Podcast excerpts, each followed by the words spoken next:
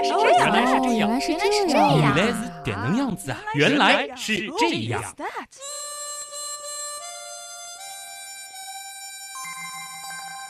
欢迎来到《原来是这样》，大家好，我是旭东。大家好，我是子琳。上两期节目呢，我们是说了一大堆的和公历有关的知识啊。嗯其实我也知道很多的朋友喜欢把公历叫做阳历，对呀、然后把农历叫做阴历嗯，你觉得这个有问题吗？这次没有问题，我们一直都是这样叫啊。很多朋友说农历的时候都会不自觉的去说阴历，对不对？对呀、而且我觉得啊，就是嗯公历有的时候不会说阳历，但是农历大部分的人都会说是阴历多少多少。但如果今天我要说，其实农历它并不是阴历。如果你真的要用阴或阳来称呼农历的话，嗯它应该是阴阳历。哟，阴阳历有点惊悚啊，怎么感觉还阴阳眼呢？那为什么这么说呢？今天呢，我们整整一期节目呢，其实都将来解释为什么说农历是阴阳历，阴阳历，阴阳历，阴阳历。时间的长河是无限的，只有确定每一天在这其中的确切位置，我们才能够记录历史、安排生活、预测季节的到来和气候的变化。那么，对于生活在地球上的人类来说，其实最直观的能够感受到时间的变化，首先是从白天到黑夜的这样一个转换，对不对？对这就是地球自转一周，那嗯也就是我们所说的一天或者叫一日。人们又发现呢，其实，在夜晚的天空当中，还有一个东西非常的奇怪啊。有的时候它是细细弯弯的，有的时候呢，它又会又圆又亮，有的时候呢，它忽然又消失不见了，好像不断的在经历一个又一个的循环。你说的就是月亮呗。对，那通过对于月相周期的观察呢，人们发现差不多每过二十九到三十天左右的时间，这个月亮的形状呢就会经历一次完整的周期性变化。这个曾经其实我们也讲过，就是月亮的一个朔到望的过程。所以二十九到三十天就是一个月，是吧？嗯这就是最早的月了哈。对，啊，我记得我们以前说月亮的时候，是不是讲过这个？的确是带到过这个知识点。今天呢，我们是要把这个知识点重新回忆起来啊。那么到这里为止呢，其实时间的感觉它都非常的直观。后来呢，人们又发现，似乎每经历十二到十三次月亮的盈亏的周期啊，好像我们所处的身边的环境、天气、气候也会经历一次由冷到热。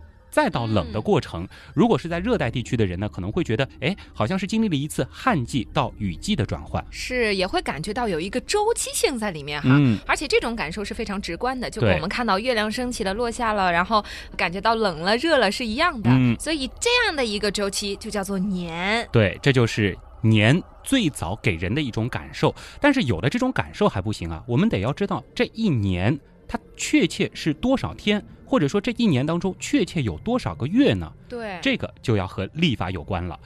那么，其实，在我们祖先的对于天空的不断的观察当中呢，就会发现，其实每天在日出的时候，太阳的位置呢会有一点点微小的变化。哦，到了正午时分呢，太阳在天空当中的高度似乎也会有不同。其实以前讲这个夏天和冬天的区别的时候，就是在中午的时候影子的长短。哦，对，这个也是古人很容易能够发现的一个现象。进一步观察之后，就会发现，大约是每过三百六十五到三百六十六天，嗯，这个日出点或者是正午时分，太阳在天空当中的位置就会经历一次循环。那么这一个循环呢，恰好又对应了季节上的一次变换，于是呢，年的长度概念就有了。我觉得这很好理解啊，感觉我要是能够穿越回古代的话，我也可以编一套历法。紫灵历，哎呦，想想就霸气呀、编一套历法真的那么简单吗？如果说真的很简单，那也就不会出现我们上次所说的这个格里高利历取代儒略历，而儒略历之前也取代了古罗马历了。嗯，嗯就是其实没有办法那么完善，是吗？这是为什么呢？因为感觉好像不就是日、月、年这三种单位嘛，然后我们取一个比较合理的值，让日、月、年这三者之间能够成一个倍数的关系，不就行了嘛？对呀、可是呢，月亮的一次盈亏时间，它是二十九天十二小时四十四分二点八秒。哎呦，这个呢叫做朔望月的长度。而我们判断年的长度的依据是什么呢？就是太阳连续两次经过春分点的长度，这个之间的时间单位呢，平均是三百六十五天五小时四十八分四十六秒。其实这个我们在之前已经反复说过了，这就是一个回归年。请记住朔望月的概念和回归年的概念，这不等于我们的月和我们的年。这个数字听起来啊是有点复杂了，因为嗯它这个后面感觉上拖得很长，对吧？不是一个完整的一个整数嗯这样的一个概念。我们可以这样子去理解，嗯就是我们所说的朔望月和回归年呢，其实是表示了地球、月球这样的天体它的一个圆周运动所需要花费的时间。嗯，问题到底在哪儿呢？这个问题就是在于，人们知道了这些确切数字之后，就要去安排这个日月年的关系了。对呀、问题就出在了这个朔望月和回归年啊，它们都不是一天的整数倍。你想，如果说我们把一天定为二十四小时，那么一个回归年它其实是三百六十五点二四二六天，而一个朔望月它其实是二十九点五三零六天。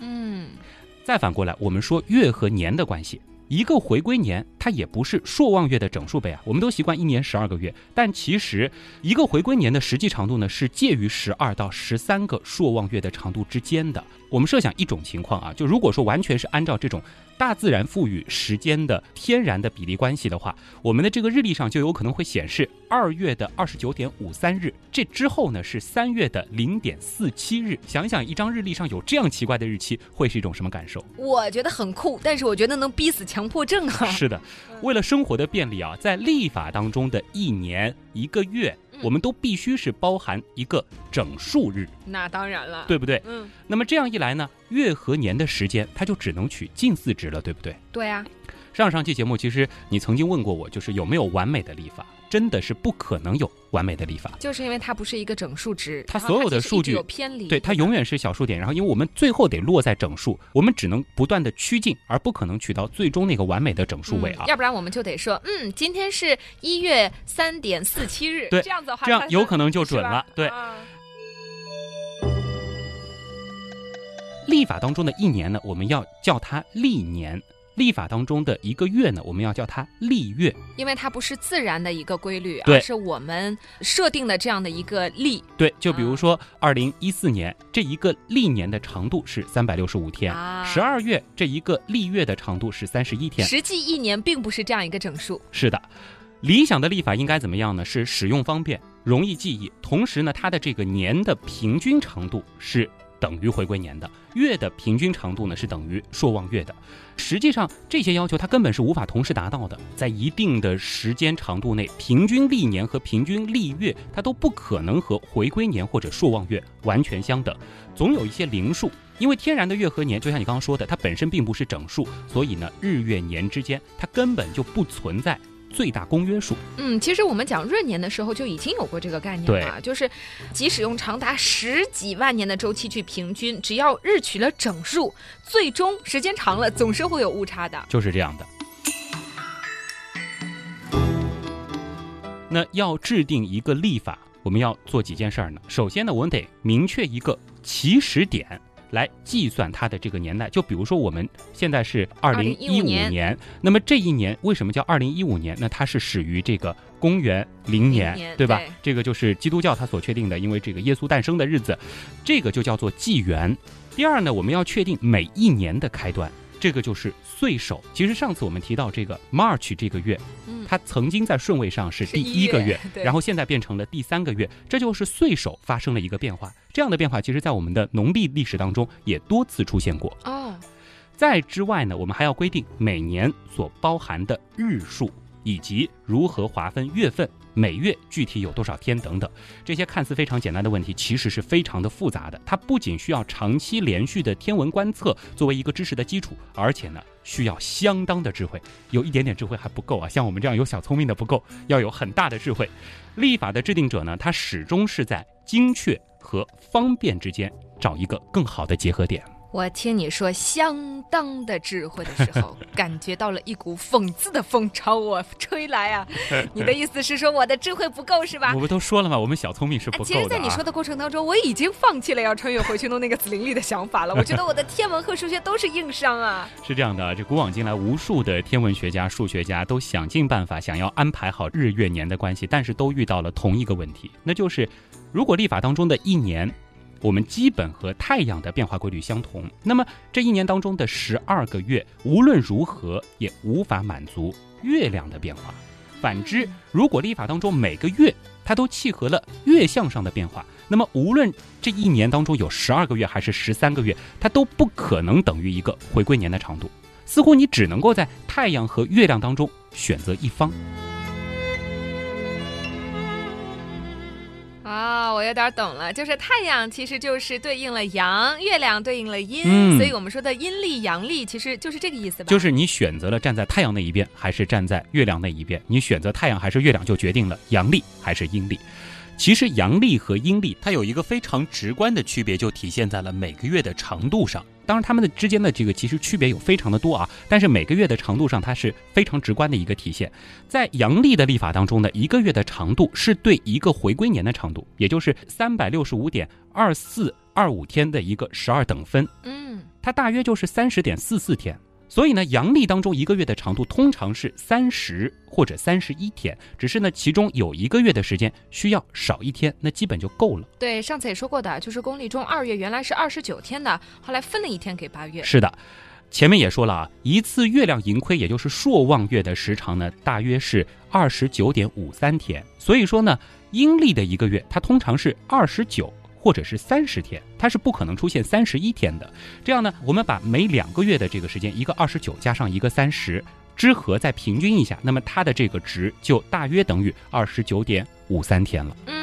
其实阴历有一个最大的特色，就是你一旦知道了今天是这个月的第几天，你马上就能够知道今天晚上的月亮是什么样的形状。就比如说今天是农历的初一，你就知道今天晚上没有月亮；你知道今天是农历的十五或十六，你知道今天一定是一个圆月。嗯。那这个就是农历呀，你绕了一大圈，回到了最一开始的问题了。这个农历它不就是阴历吗？它就是根据月亮的一个盈亏来制定的这样的一个历法呀。嗯，那你说它还有阳在里面，它的阳在哪儿呢？其实，在原来是这样开播最早最早的几期节目当中，我曾经对这个问题有过解释。不过呢，当时只是一带而过。当时呢，为了说这个中国其实也有一个类似于星座的概念，我们提到过。就是说，我们中国的这个节气系统和西方的星座之间似乎是有着一种对应的关系的。比如说，狮子座和处女座的转换是在八月二十三号，而这一天的前后恰恰就是处暑。大家也可以去查一查，双鱼座和白羊座的这个转换点是不是恰巧就在春分的前后？嗯，对对对对，你这样一说，我想起来了，我一直一直就有一个疑惑哈，就说我们明明觉得节气是农历的，对吧？对，但是它的时间却和公历是有对应关系的，这是为什么呢？这里呢，我就不欺负你，是后来才加入，原来是这样的了。这个我们其实，在以前的节目当中曾经提过啊，无论是我国的节气，还是西方的星座，那当然，如果听原来是这样的朋友，应该知道，应该是叫星宫系统，它其实都是对黄道的十二或是二十四等分。那么什么是黄道呢？我们之前也说过，今天不详说啊。简单的说呢，就是地球上的人看太阳于一年之内在恒星之间所走的路径。二十四节气呢，实际上是反映了太阳的一个运动规律，它和月相的变化是没有半毛钱的关系的。哦，所以就是夏至啊、冬至啊、春分啊、秋分啊这些节气的开始时间，都是反映了太阳的相对位置。对，非常的精确，就是两至两分嘛，分别代表了太阳的直射点位于北回归线、南回归线以及处于赤道，对不对？它其实都是反映了太阳的位置。为什么说？咱们中国的古人非常的高明呢，嗯，因为在我们的农历系统当中，每个月的初一和十五，它都精确的对应了夜空当中的月相，嗯，我们前面也解释了，一旦你选择了月亮，那我们就没有办法像公历那样，总能在每年的十二月二十二号前后啊，这个比如说在北半球经历夜晚最漫长的一天，在南半球经历白昼最长的一天了，那怎么办呢？我们的祖先就另辟蹊径。既然一套历法系统我们没有办法解决这个问题，那我们为什么不再引入一套系统呢？我们同时用两套系统，我们要做的就是把这两套分别表示月亮和太阳的系统，精密的配合起来，不就行了吗？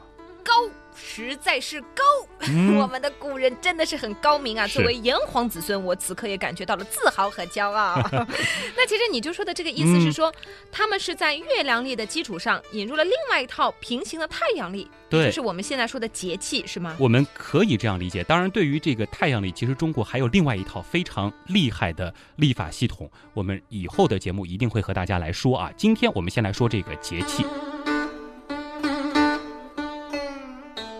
在我们的农历当中，初一十五代表月亮，春分冬至代表太阳，这就是为什么说农历是阴阳历了。什么都有了，是吧？太阳和月亮都有了，得为我们的祖先点赞啊！嗯，其实这还没有完，我们祖先他真正高明的地方呢，不仅仅如此。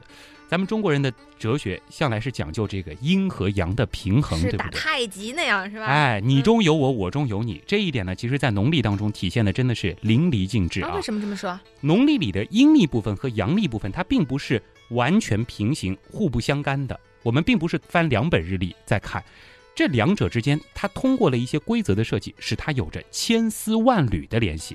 如果搞懂了这一点，很多朋友对于农历的疑问。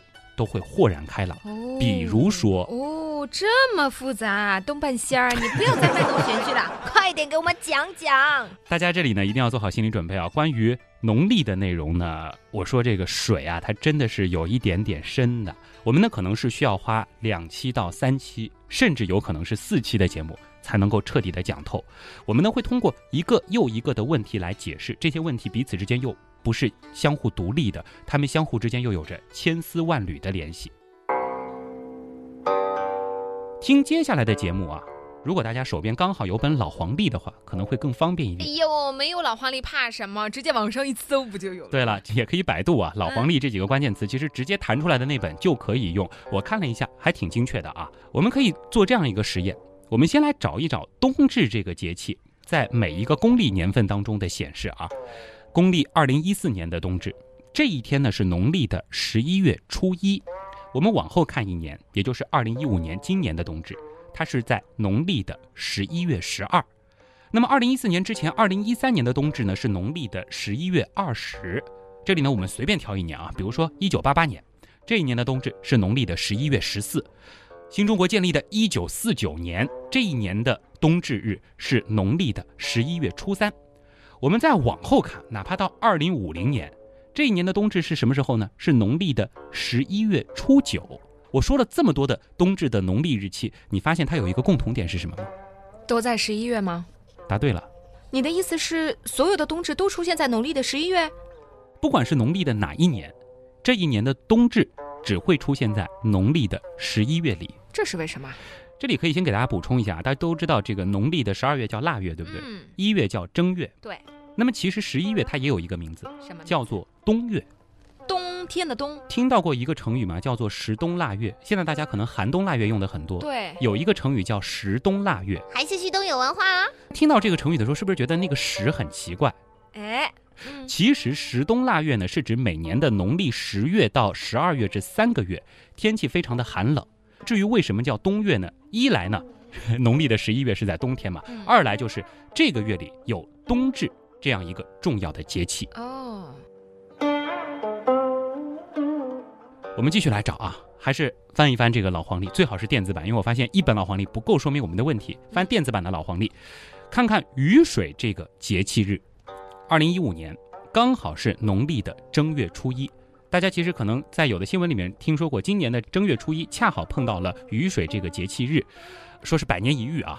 那么我们回到去年二零一四年的时候，雨水这个节气呢是出现在了农历的正月二十，二零一六年是正月十二，我们随便找一年，一九九四年是农历的正月初十，二零三五年是农历的正月十二。嗯，刚才啊在说冬至的时候，我心里还有点犹豫，说这个规律到底找的对不对啊？我现在可以很肯定的说，你的意思就是农历的雨水全部都是在正月里的是吗？是这样的。嗯，不仅如此，春分。